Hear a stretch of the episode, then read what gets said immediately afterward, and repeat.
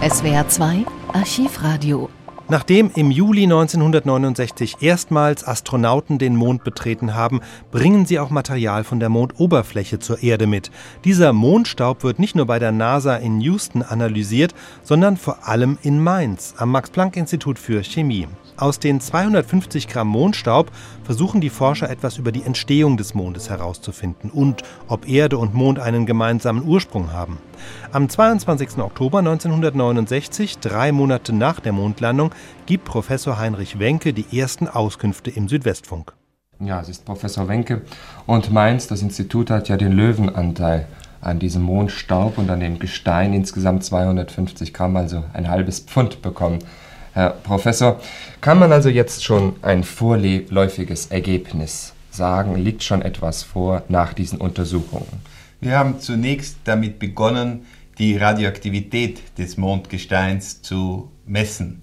Die Radioisotope, wie sie durch die Höhenstrahlung an dem Material der Mondoberfläche erzeugt werden. Und wir haben auf diesem Gebiet auch schon eine Reihe von Messungen, die wesentlich über die Ergebnisse in Houston hinausgehen.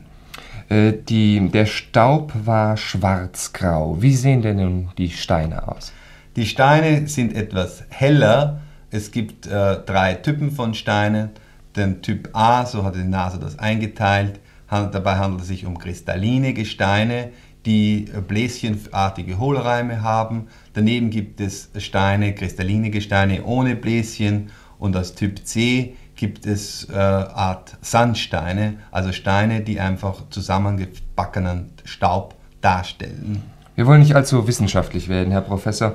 Äh, die, äh, es gibt ja eine Theorie, dass der Mond ein Teil der Erde gewesen sei. Man kann jetzt im Augenblick, das sagen Sie, noch nicht allzu viel sagen. Das sind vorläufige Ergebnisse vielleicht.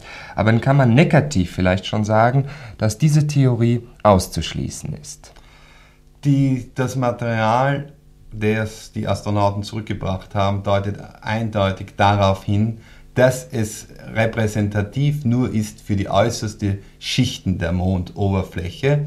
Und ich glaube, alle weitgehenden Schlüsse über den Mond als Ganzes äh, sind noch etwas voreilig. Es kann durchaus sein, das Material hat eine sehr hohe Dichte beispielsweise, eine höhere Dichte als die mittlere Dichte des Mondes und das ist sehr überraschend. Es kann durchaus sein, dass äh, auf, aufgrund dieser Tatsache sich große ähm, Anhalts, also ziemliche Anhaltspunkte finden lassen über die Zusammensetzung des Mondes und über die Entstehung des Mondes. Aber im Augenblick ist das noch zu früh. Und wann könnte das der Fall sein? Nun, ich bin kein Prophet. Ähm, es sind neben uns arbeiten etwa 130 äh, wissenschaftliche Gruppen in aller Welt und äh, man muss abwarten, was unsere Kollegen so herausbringen. Aber ich glaube, es wird schon noch größenordnungsmäßig Jahre dauern, bis man wesentlich weiterkommt. Ich kann eine kleine Sache einblenden. Wir fanden in dem Staub äh, immerhin eine kleine, aber immerhin nicht unbeträchtliche Menge von etwa Millimeter großen metallischen Eisenkörnern. Und wenn man Eisen äh, an Eisen hört, dann denkt man sofort an Meteorite. Und wir sind jetzt dabei herauszufinden, aufgrund von Untersuchungen charakteristischer Spurenelemente, dieses metallisch, diese Metallkörner irgendwie zuordnen zu können. Herr Professor, Sie und Ihre 14 Mitarbeiter haben einstweilen alle Hände voll zu tun. Sie schaffen es kaum.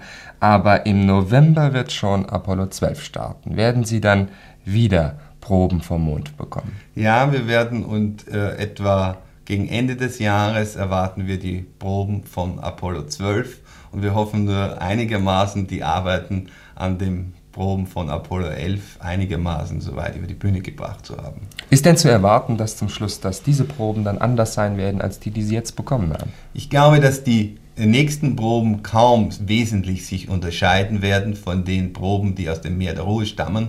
Erst bei den noch späteren Apollo-Flügen, dann die, wo dann die Landestellen etwa in, auf den Kontinentalgebieten zum teilweise liegen werden, zum Beispiel auch in der Nähe des Krater Tychus, da sind dann Unterschiede denkbar. SWR 2 Archivradio Viele weitere historische Tonaufnahmen gibt es, thematisch sortiert, unter archivradio.de.